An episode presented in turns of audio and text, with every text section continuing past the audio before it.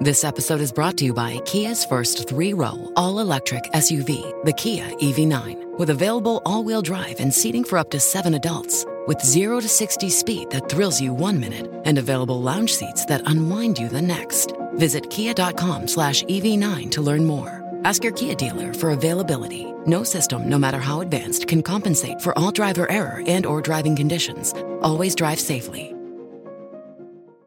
Bonjour à toutes et à tous. Après avoir fait des efforts importants cet hiver pour limiter la consommation électrique, les Français pourraient être amenés à renouveler l'exercice cet été, mais cette fois avec l'eau.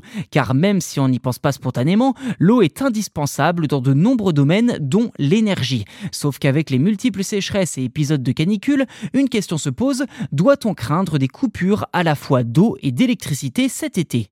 En France, le nucléaire et l'hydraulique représentent respectivement 63% et 11% de la production électrique nationale. Le problème, c'est que ces deux méthodes sont exposées aux effets du réchauffement climatique.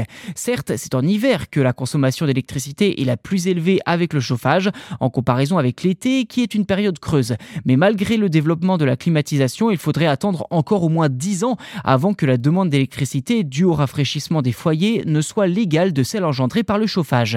Ceci dit, avec le réchauffement climatique, les vagues de chaleur sont de plus en plus longues et de plus en plus intenses.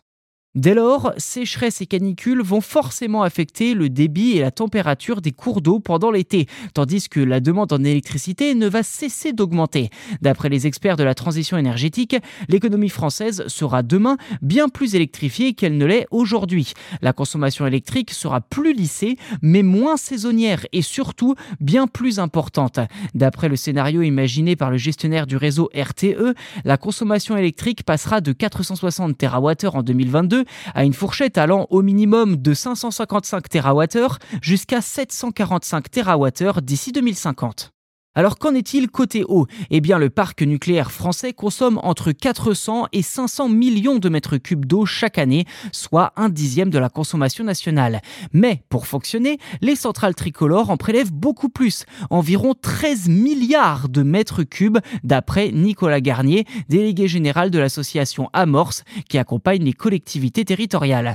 Pour les sites en bord de fleuve, je cite, les risques d'indisponibilité devraient augmenter, prévient pour sa part RTE, qui d'installer les nouvelles centrales en bord de mer, où elles ne seront pas exposées aux problèmes d'assèchement des cours d'eau.